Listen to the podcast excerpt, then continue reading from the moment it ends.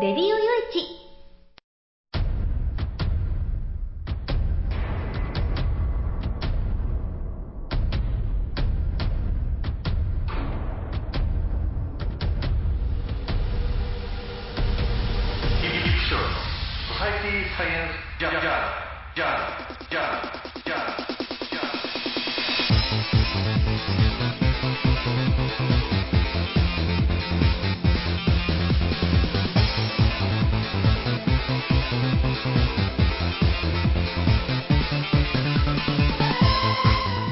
皆さんハローじゃ、ご機嫌いかがですか？ソサイティサイエンスジャーナル第448回ということなんですけれどね。えー、今年も半分終わって7月に入っても下半期ということなんですけれども、うんまあ、僕の方はね、こう、あのー今月ね、えー20日過ぎから、まあ、10日間ほど東京の方に行って、で、まあ、バタバタと、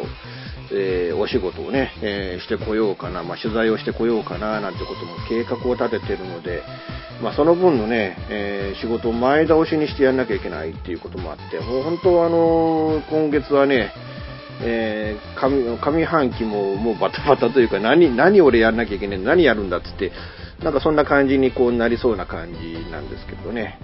まあそういうのもあって、なおかつこう広島でね、ちょっとお仕事をめいたこともちょこちょこあって、えー先週もちょっと広島へ行って、でね、えー、貞森先生のお宅から、あこの番組をね、えーお届けしてなんてこともあって、なんかそういうので、こうね、家いない時っていうのが結構あって、で、どういうわけか知んないんですけどね、まあその今、その東京の日程をこうね、組み始めたところなんですけどね、皆さんのそのね、あの、取材相手のご予定なんかをお聞きして、で、そういう状況ではあるんですけれども、まだその東京の詳細日程が決まっていないにもかかわらず、8月に徳島の取材に行くことになっちゃった。そんなものが決まっちゃったっていう。なんかこうやってね、なんか、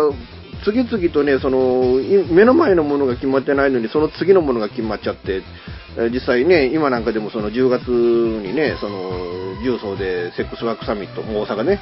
うん、いうイベントがホワイトハンズさんの主催でありますけれども、それなんかでも、えーもう決まっちゃってるみたいなこともあって、下手すると、来年のね、正月早々、もう一回東京行かなきゃいけねえなっていう、そっちの方までがなんかこう決まるんじゃねえかな、みたいな。あと九州にも行かなきゃいけねえしな、みたいなね、えいうちょっと取材が何件かあって、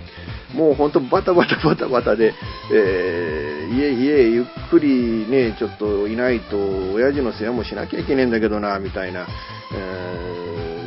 とこれちょっと本当に悩みつつっていうような感じでね、えーそんな今感じでおるわけなんですけど、まあそんな感じで今回もお届けしていこうかなと思っております。えー最後までお付き合いよろしくお願いいたします。この番組は、レディオ用地の制作により、全国の皆様にお届けいたします。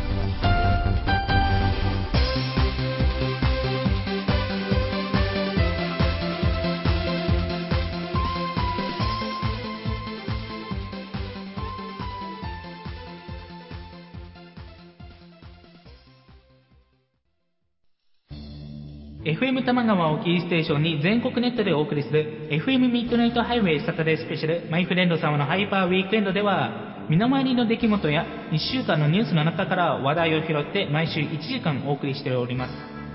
また時にはゲストをお迎えしてのフリートークスペシャルとしてもお送りしております。週末の情報バラエティ番組マイフレンド様のハイパーウィークエンドインターネットレイディオステーションニューウィンドで毎週土曜日に配信しております。ぜひ皆さん聞いてくださいね。テレビビンゴネットアイランド会社で役立つ面白応援グッズの紹介をはじめためになる情報ミュージシャンの生出演など映像でお届けする30分の生放送。テレビビンゴネットアイランドは毎週水曜日19時30分から20時。テレビビンゴで放送中です。スタジオジュノンからのお知らせです。あ、あのや、あ、あのさ、チョイスラジオの説明するんだけども、チョイスラジオの説明をするんですけど、毎週月曜日の23時から、毎週月曜日の23時から、スタジオジュノンのサイトでや、スタジオジュノンのサイトでね、配信してっからや、みんな聞いてけろな。配信をしてますから、ぜひ聞いてくださいね。詳しくは、チョイスラジオって検索サイトでググってけらい。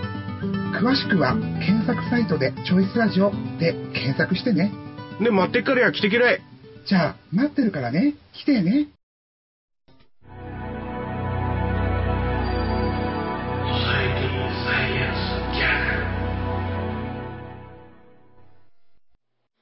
うーん、ちょっとね、今のこの自民党の考え方、あるいはその安倍政権及びその周辺の考え方っていうのがどういうことなのかっていうね。まあ何回かこの番組の中でもその安倍政権ちょっと今暴走してんじゃねえかとか、まあ特にこのね、その憲法解釈の問題、えー集団的自由、えー自衛権の問題、もちろんこれはアメリカとの合意事項みたいなこともあるので、うーん、ただ日本の国会で議論する前にアメリカの国会で約束してきちゃったみたいな、そういうところもあって、引っ込みがつかない部分なんかもあるんでしょうけれども、うーん、まあそれにしてもっていう部分なんかもあったんですけれども、まあだけどそれを自民党ね、その安倍政権を支えるはずのその自民党がまあ足引っ張ってるというかなんというか、その、要はね、その百田さんを、その、まあ、いわゆる自民党内の会合に、えー呼んで、で、まあ、自民党的な考え方を彼に言わせるっていうのは、まあ、そこはそこでいいかと思うんですけれども、だけど、それ一緒になって図に乗って、うーん、その、マスコミに対してね、その、ワースト番組のランキングを作って、で、経団連に働きかけて、その、スポンサー収入を立ってやればいいんじゃねえか。一番それが困るんだから、みたいな。あの、ちょっとまあ、慢心もここまで来たか、みたいなね。要はその言論の自由とかなんとかっていう部分に抵触して、それを、あのそこの部分をそのマスコミを刺激して、自民党の批判が強くなって、世間からその自民党が信頼されない政党になっていくんだっていう、そういうこと、そういうなんていうか、あの、いわゆる世論のメカニズムみたいなものを、理解されてないんでしょうかね、この自民党の。まあ若手だっていうからまあそうなんでしょうけれどね。さすがに言っていいことと悪いことがあるだろうみたいなことでなんか自民党内も、うん、なんかね、で、谷垣さんね、幹事長が即座にそのね、この、あの、集団の、まあ、まあ、青年局長をされてた方、えーまあ首切ったみたいなね。えーまあ言っても1年間の役職停止で1年経てばまあ役職戻れるっていうようなもんなんですけれども。うんただまああの、どうもね、漏れ伝え聞こえてくるところによると、なんかその安倍内閣総理大臣、その処分に対して不快感を示したらしいですね。難色をした示したというか、不快感を示したというかね。えいうことは、まあ、その安倍さん自身は、やっぱりこれがどういう問題であるかっていうのを多分認識してないからな、もう俺、あの、この言論の自由みたいなものなんだって。確かに言論の自由はあるとは思うんですけれどね。あの、言論の自由は言論の自由で僕やっぱ保障されるべきで、そういう意味において、じゃあ例えて言うと、じゃあどこどこのね、番組、例えて言うと、あの、まあ、以前から報道ステーションが、まあね、その、いろいろと、まあ、やり玉に上がったりはしてるわけですけど、報道ステーション気に入らねえから、古舘下ろすためにスポンサーに文句言ったれと。いうような動きですか。あーみたいなものが、ね、まあ、言うたれみたいなことを、えーね、言ったとしても、まあ、おかしくはないかなっていうようなね。えーただまあそれをちょっとこうね、外に漏れる形で言っちゃったのはどうなのかなって。ただその、党内でそういうね、動きみたいなもんがあって、それをこう言ったれっていうのは、まあそこまではありなんじゃないかなとは思うんですけれどね。一議員として思っただけだったらね。ただこれを本当党と自民党という党として経団連に要請した、あるいは政府から、あーその免許をね、放送免許を、こう、あの、人質にとって、えーもう、あの、この、こ報あの報道の姿勢を変えろって言った、となると、これは大きな問題なわけでね。まあ、その、その前、前段階だっていうに言えばそうなんです。自民党の党本部で行われた会合で、えーましてやそのね、あの、同じ時間にこの自民党のハト派も同じような感じで会合を開くっていう、えーそういうことが予定されてたんだけれども、まあ圧力かけてそっちの方は止めさせていたっていうね。うん、いうこともあって、まあ、うん自民党としたら、まあこれが、本当の本音の部分なんだっていうふうに、これ世間が捉えてもしょうがねえでしょうっていうようなね、うん、感じなわけなんですけれどね。ただね、正直なことを言ってね、なんか今のマスコミもね、ちょっとダブルスタンダード的な、マスコミというか、まあ世の中、世論的に、世論的にダブルスタンダード的な点を感じるんですけれどね。っていうのが、まあ18年前に起きたあの、榊原生徒ですか。事件ね。えー、もうあの、神戸でね、その、残虐な殺され方をした子供が二人いて、で、その犯人として、まあ、あの、少年院で、まあ、教育を受けた、えー、で、現在は社会に出ている、その、人物が、まあ、手記を発表したっていうね。うんで、まあ、これが、まあ、あの、ぶっちゃけ、えー、波紋を広げていて、なんでそのね、そんな出版をさしたんだというんで、太田出版に対しても、こう、かなり非難が集まってたりとか、するわけですけどね。まあ、僕、物書きの立場で言わせてもらうと、でしかも僕の場合もアンダーグラウンドな世界、世界、世間があまりその歓迎をしてくれないような分野の、えー、作家であるということで言わせてもらうと、やっぱりその出版の自由っていうものも保障されるべきだし、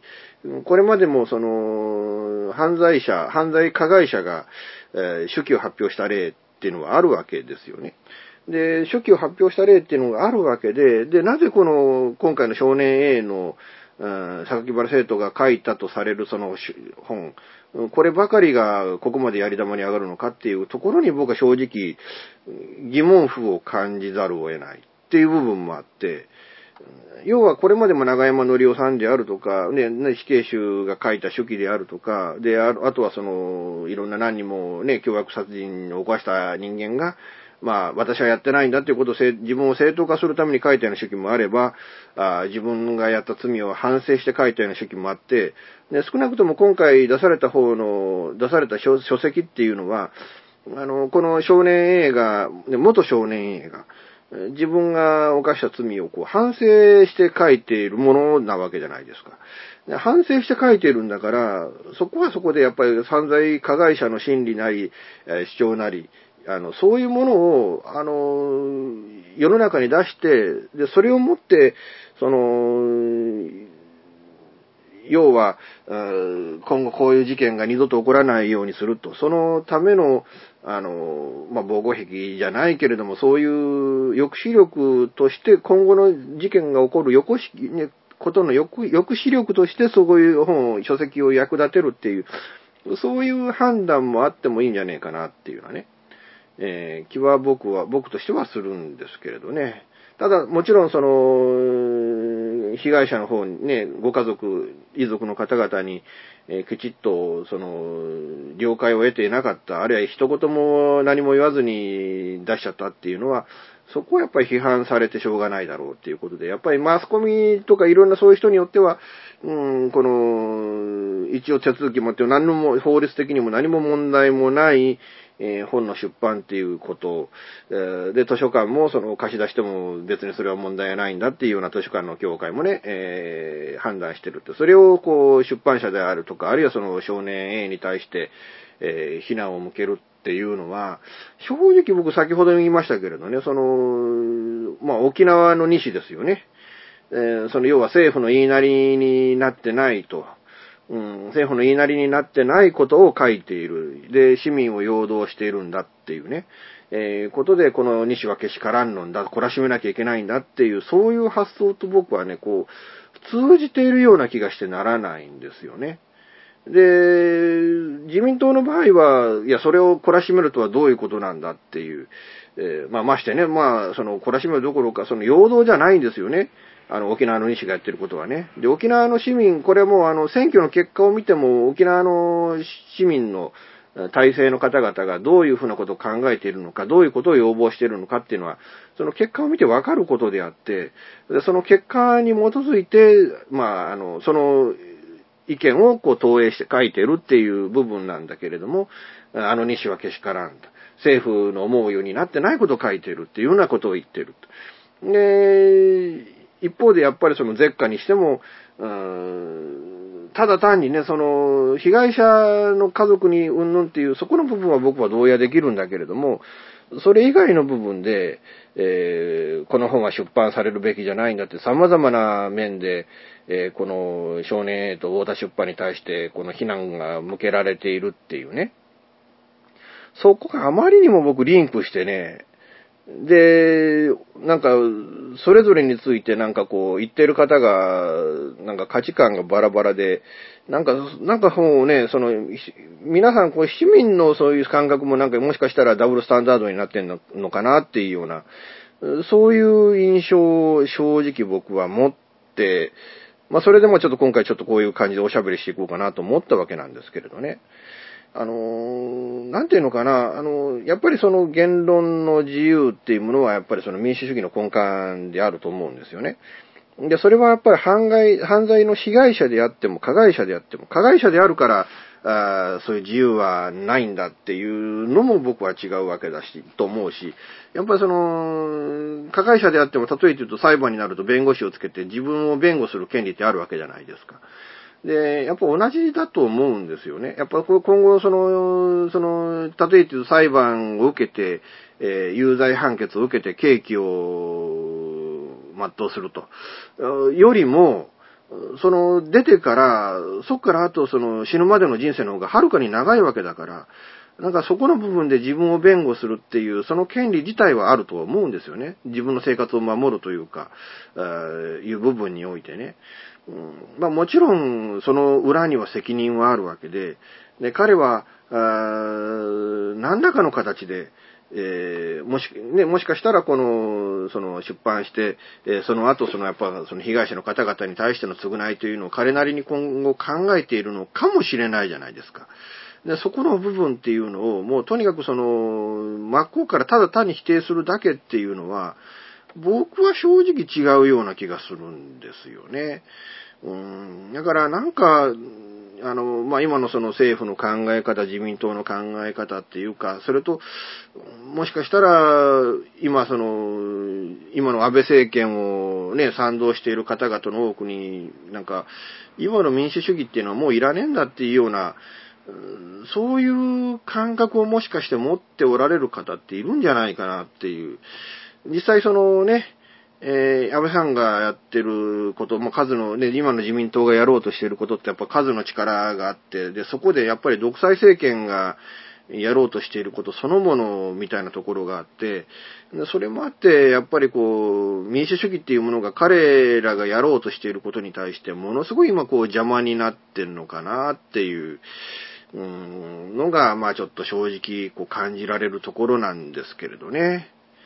で、まあその安保法制ですけれども、どうも維新の会が近々、こうね、維新、あの、維新の党ですか。どっちでしたっけえー、まああの、ね、えー、対案を出すということで、うん、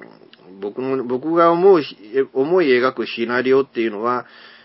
ここでま修正協議をっていうんじゃなしに、多分、多分、うん、自民党、安倍政権はこの維新案を丸飲みして、えー、じゃあそれで通しましょうというふうにやって、で、まあ民主党、共産党、社民党の反対で、えー、可決されると。いう、いう状況になるん、それでまとまっちゃうんじゃないかなっていう、そういうシナリオを予想してたりして、結局その憲法違反だなんだっていう部分において、うん、おそらくそこはもうなかったことにして通しちゃうんじゃないかなっていう、えー、そんな気がするんですけれどね。ただ一方でね、あの、まあ、ぶっちゃけたことを言いまして、あのこれ、こっからあと裁判ありますよ。この法はあの、通った法律は憲法違反じゃないかっていう裁判が絶対どっかでタイミングで起こされて、で、いずれはその最高裁の判断っていうものが出てくることになると思います。その時に、どういう判断が下されるか、これは僕は見物のような気はするんですけれどね。まあ、もしかしたらあるいはその、いやいや、これは合憲ですよ。憲法違反じゃ全くありませんよという判断が出るかもしれない。あの、現実に、それはね、あの、内閣が最高裁の長官っていうのにね、もう一回もう最高裁の判事点も選んでるわけだから、えだからまあ、そういう判断が出るかもしれない。でも、一旦選ばれちゃえば、あとはもうね、本人が辞めますっていうまではずっと任期なわけだから。だから、そこの部分でもしかしたら、その選ばれ、内閣に選んではもらったけれども、そこは是々非々で間違ってるものは間違ってるって言うんだっていうような判事さんもおられるかもしれない。えー、そこら辺がどういう判断が出るかっていうのはちょっと、これから注目していく必要があるんじゃないかなと思います。いうことでね、うーん、まあ本来ちょっとね、その絶下の問題、もっとあと自民党のそのね、えー、いわゆるその報道規制をするべきなんだみたいな問題、えー、全く本来リンクすべき話じゃないんだけれども、えー、まああえてちょっとそこをリンクして、えー、お話をさせていただきました。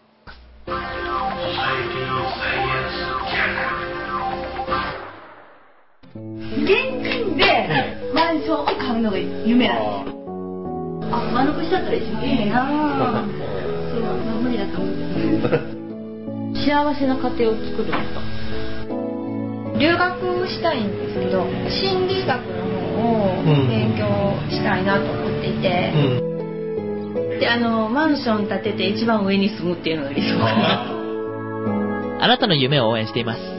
風俗リンクラジオ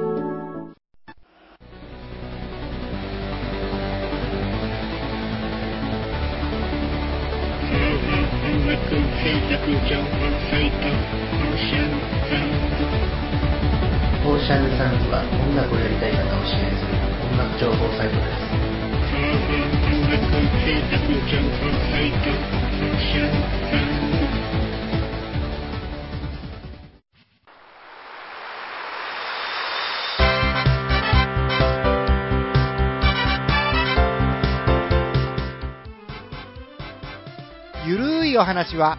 フェアリーテールが気が向いた時に更新する、えー、その時興味があるもの、ゲームの話、自転車のお話、まあ、社会状況のお話、そういうものを題材に、えー、ゆるくゆるく語る番組です。ぜひ、皆さん、聞いてね。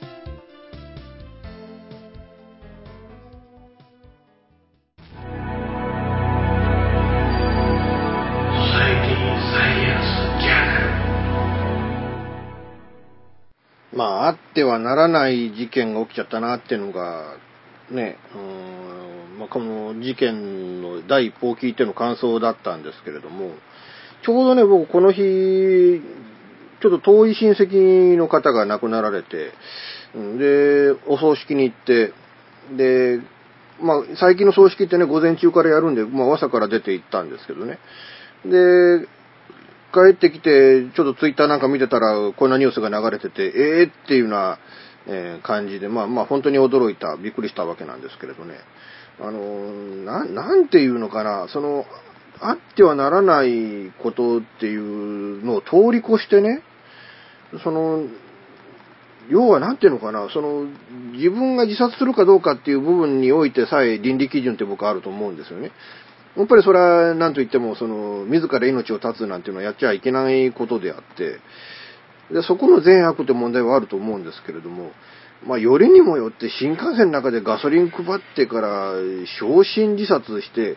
で、全く関係のない、そのね、えー、お医者さんにお参りに行こうとされていた方の命まで一緒に負け添いで立っちゃうっていうのは、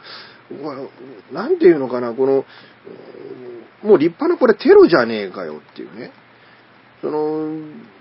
まあもちろんその、想定してないというか、なんというか、まあ我々安心して新幹線乗ってますしね、安心してそこら中歩いてますしね。で、そこで、まあ、こう、まあ、日本人って結構そういう点はもうその安全とか平和とかっていうものに対したらもうかなりこう、能天気な人種だったりしますから、で、そこでね、あのー、こんなことになったら簡単にこれは巻き添え食っちゃうじゃねえかよっていう。あの、本当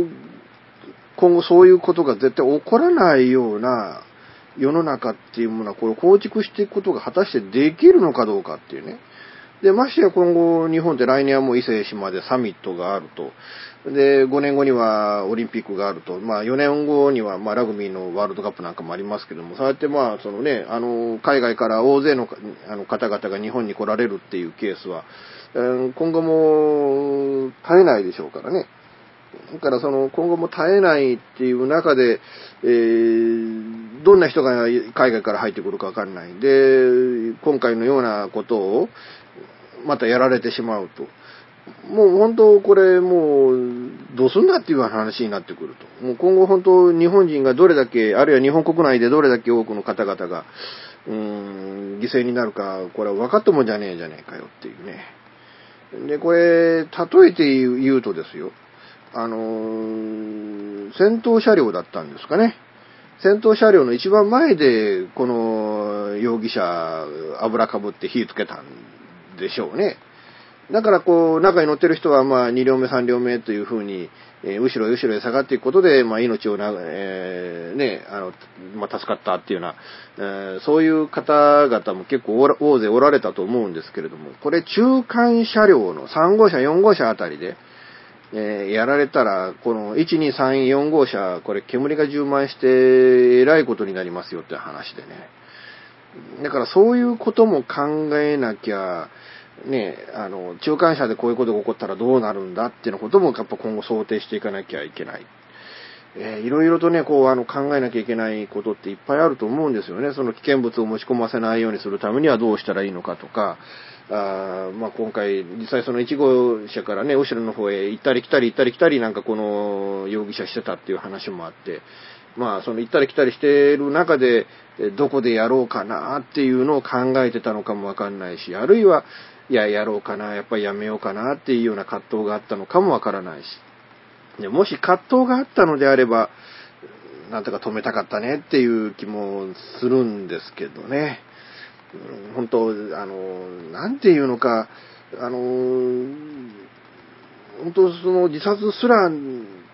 あってはならないことだというふうには思いますけれども、でも100歩譲って自殺するなら、もう誰にも迷惑かかんないとこでやってくれよっていうね。いや、実際この、今回その、新幹線の車両の中でっていう、もうまさにテロを引き起こして、ね、もう、もうあの、イスラム系なんかで、えー、その、経験な、そのね、あの、宗教教育を受けた人が、えー、聖戦だとかなんとかジハードだとか言って、その、自爆テロを起こすのと、これ、構図は全く今回同じですからね。うん、だから、今回本当はあの、自分は被害者なんだ、みたいな感覚で年金が少ないみたいな感じで、それで自殺されたっていうような、えー、そういうね、なんか報道みたいなものもこう見受けられるんですけれども、確かにその報道でそこの部分はそこの部分で、あるいは老人が孤独になっていくっていう、そこの部分は考えなきゃいけない部分っていうのはあるんでしょうけれども、でもやっぱテロはテロでね、うーん、あの、今回絶対にこういうことが今後起きないような、こと、なんか、何らかの方策っていうのをね、きちっと取っていかなきゃいけない。えと思いますよね。でも、厳密なね、荷物検査を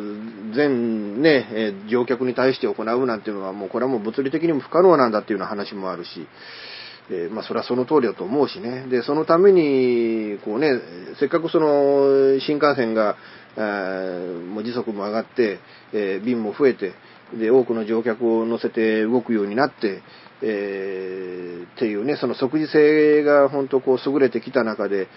それが元で今よりも1時間余計時間かかりますっていうようになったんじゃ、じゃあ何のためにこの速度を上げるための努力をしてきたのかってことにもなるし、だからどこら辺で程よいのかっていうことを考えなきゃいけないっていうのがね、まあ本当こう悩ましい問題になっちゃったなっていう、えー、そんな気はするわけなんですけれども。でも本当はあのね、新幹線すごいなと思うのは、1号車の中があんなに黒焦げになる、で、天井が溶けて落ちてくるみたいな、そんな状況になってるのに、運転手は何事もなく小田原駅まで運転したんですよね。こう聞くと日本の新幹線技術っていうのはすごいなと。まあもちろん今後そのね、え海外にその新幹線というものを売り込んでいくっていうことにかん、ね、そこの部分においては、今回の事件っていうのはものすごいこう打撃になったんじゃないかなっていう、えまあ技術の輸出っていう面では、ちょっとダメージ大きかったんだろうなっていう気はしますけれども、でも、この安全技術で、で、しかもこうね、後ろの方の乗客っていうのは、きちっと電車ね、その、自走して小田原駅まで連れて行って、そこで降ろすことができたっていうのは、やっぱりこれは日本の技術っていうのはすごいんだっていう、これはもう本当世界に対してからこうね、えー、この、あの、乗組員のね、えー、乗務員の教育であるとか、その、行動であるとか、えー、そういうことも含めて、こうね、やっぱ賞賛に値するもんなんじゃねえかな。あだからそこら辺をちょっときちっと評価をするべきところも評価をするっていうことも、うん、今回の事件を受けて必要なんじゃねえかな、えー、いうふうにはまあ思うわけなんですけれども、まあいかがでしょうかね。でも本当ね、あの、自殺考えてる方ね、あの、例えて言うとビルの上から飛び降りましたなんていう自殺結構もうこれも毎日左半時のように結構あるんですよね。で、実際その、飛び降り、誰かが飛び降りて、で、下に誰かがたまたまそこを通りかかって、下敷きになっちゃって、それで巻き添え食って亡くなっちゃったなんていう事件も結構あったりするんですよね。だから本当ね、あの、こういう事件聞くとふざけんなって思いがするんですよね。うん、あの、まあ、一人で勝手に死ねっていうのもね、言いたくないんですよ、正直。僕としては。言いたくはないんだけれども、うーん、でも人を巻き添えにすることとかね、あるいはその人にこれだけ多大な迷惑をかけるとか、いうことになるのであれば、ちょっとそれはもうふざけんなよっていう、もうちょっともう、まあ、自分でもうね、誰にも迷惑をかけない形で、えー、最後を迎えるべきなんじゃないですか。いや、だってね、あの、俺はこういう、あの、ひどい目に遭ってんだ、俺はこんなに苦しい目に遭ってんだ、被害者なんだって言うんだったら、亡くなった後に、自分が容疑者って呼ばれるっていうことをね、どう思ってんですか、そのことについてっていうね。なんか人、魂っていうのは四十九日までこの世にいて、四十九日になって、えー、まあ、成仏すんだみたいな話があるそうなんですけれどね。うん、だけど、もしこのように魂としてね、こう、ぷわぷわ浮かんでいるんであれば、その自分が容疑者として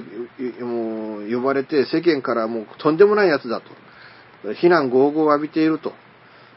いうその人生をどう自分の人生をこう、ね、あの、総括するんだっていうのを僕はこの方に言いたいですよね。だって僕なんかね、まあ今まで幸いにして一度も捕まったことないですし、えー、まああの、とりあえず、あのね、えー、法律を破って生きていこうなんてことはもう全く考えてないんで、うん、だからね、あの、普通に、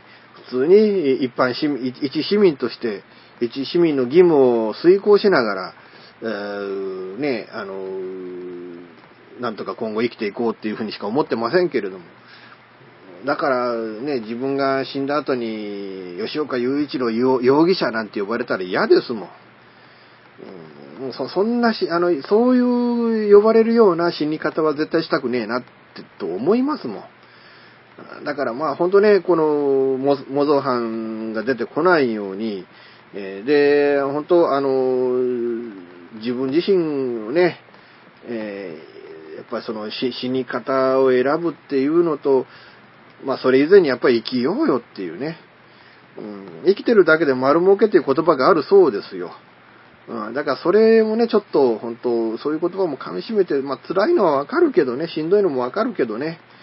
えー、ちょっとここは、あのー、頑張っていただければな、皆さんね、頑張っていただければなと思うんですけれども、まあ本当、うん、とんでもない、もう本当テロ行為をやってくれたなっていう、うん、もう亡くなられた方だからどうしようもないんだけれども、この方に対しては本当、憤りを感じますし、彼の行動を止めることができなかった社会というものも、やっぱ社会自体が問題あるのかな、病んでるのかなっていう、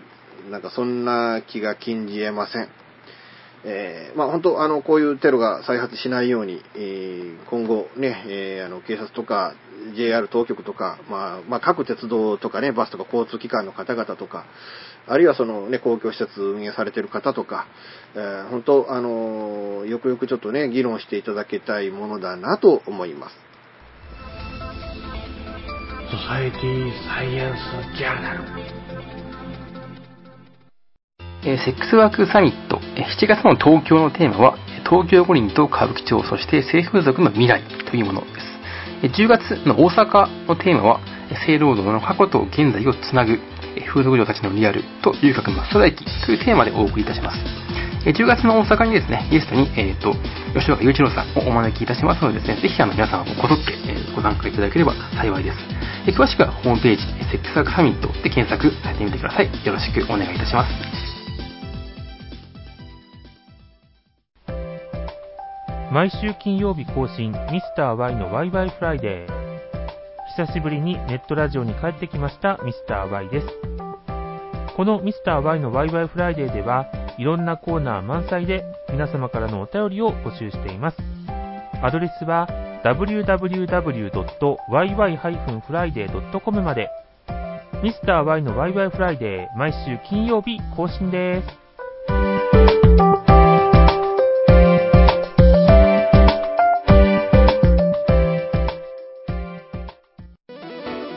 デジタルスタジオ What's New は音、作り方、広め方のすべてが新しい次世代の音楽を作り出します私たちは自分たちが聴きたいと思える音楽を作ります。私たちは既存の方法にとらわれない今そしてこれからの方法を追求します。私たちは支持してくれる世界中の身近な人へ私たちの音楽を届けます。応援してください。デジタルスタジオ What's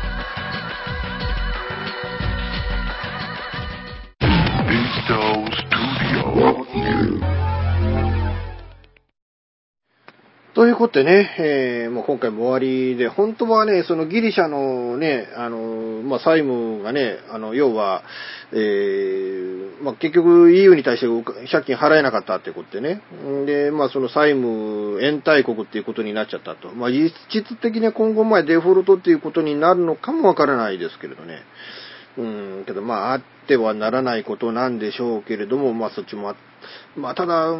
規模がちっちゃいっちゃちっちゃいんでね、経済規模がね。だからそれをこう、神経質にこうね、あの、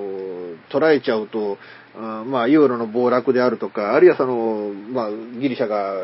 ドラクマを復活させて、えー、で、EU から独立、ね、あの、出ていく、ユーロから出ていくっていう、うん、からそういうような悪い洗礼みたいなものができて、まあ、ユまあ、ユーロにしても EU にしてもこれは欧州統合の象徴だったりはするので、うん、だからここでそれが脱落するっていうと、ある意味こうかなり大きなダメージにはなっていくんだろうなっていう、後々過去が残すようなことにもなるんでしょうけどね。ただちょっと理解できないのは、もうあの北朝鮮がアメリカに対してやるような瀬戸際的な外交を、今回そのギリシャが EU に対して仕掛けちゃったっていうのがね。まあもちろんテロやりますよとか、核核兵器作りますよとか、そういうような話じゃないんで、まだ可愛らしいもんだって言えば可愛らしいものなのかもわからないですけど。ただまあ、えー、間もなくね、その、いわゆるその住民投票が開催されるということで、そこで、うん、まあ EU が言ってるような緊縮財政案というものを市民が受け入れるのかどうか、えー、そこの部分次第では今後、まあ、もしかしたら、あの、いわゆるそのソフトランディングという方向に向かっていけるのかもわからないっていうことで、ちょっとこれね、あの、まあ、本当は今日、あの、注目してワンコーナーで話したいなとも思ってたんですけれども、なかなかちょっとね、えー、話せる時間もなくて、ちょ、ちょっと捉えただけみたいな感じにはなっちゃったんですけれどね。まあ、あの、次回の放送がどうなのかな。住民投票の頃なのかな。なんかまあその頃にまた何らかの形でお話できるんじゃないかなと思いますけど、あとはまあやっぱりね、その安保法制のことについてはやっぱりまだ次回以降も何度か話さなきゃいけないんだろうなと思うし、うん、やっぱり日本国憲法についてももう一回ね、あの、きちっと話しとく必要なんかもどっかのタイミングであるんじゃないかなと思うので、えー、まあ、あの、今後ね、えー、もう折を見て、まあ、こういうことに対してもちょっと取り上げていこうかなっていうふうに今思ってます。まあ、いうことで、えー、まあ、原稿をね、えー、書いたりとか、あまあ、ちょっと雑誌の原稿を今月に、今月、この一週間でね、雑誌の原稿をやって、なんとかパッと、えー、まあ、一発で、あの、編集部からね、編集長から OK もらってっていう、あの、が、まあ、ちょっと一番大きな動きかなっていうような感じですけれどね。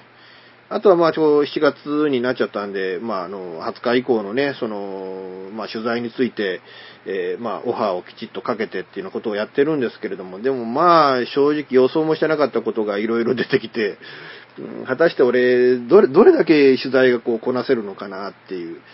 あの、賞味10日間の間にね、19件、下手すると20件、出版社なんか入れたら21件動かなきゃいけねえっていうようなことになってきて、うん、俺は、果たして忘れずに全部動けるのかなっていうような、そ、そんな、そんな感じすら今してますけれどね。えー、でもまあ、あの、なんとかバタバタバタバタしながらですけれども、本当、あの、ね、なんとか動いて、えー、一件でも多くの取材をして、で、ね、まあこの SSJ っていう番組の中ではあんまり、あの、関係ないかなと思うんですけど、まあもう一個の方のね、まあインラジでやってる方の番組に関しては、まあいろいろと、あのね、え、ちょっとその取材が反映できればいいなっていうふうに思ってますので、えー、ご期待いただければ、まあそっちのね、番組のファンの方はちょっとご期待いただければなというふうに思います。あのー、いうことで、まあ移動ね、旅行がまあね、こう迫ってきて、で、まあ僕の場合は青春18切符で今回行ってこうかなということで、うん、まあ、あの、行ってきた、ね、あの、切符買いに昨日ね、えー、まあ昨日行って言っても2日なんです、昨日って、ね。今日は3日、7月の3日の日におしゃべりをして、えー、7月、7月5日に放送なんですかね、この番組ね。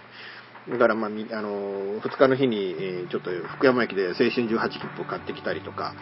えー、したんですけれどね。でもあんな、その、車両の中であんなテロが起こるっつって、これ山手線でやられる可能性だってあるわけでね。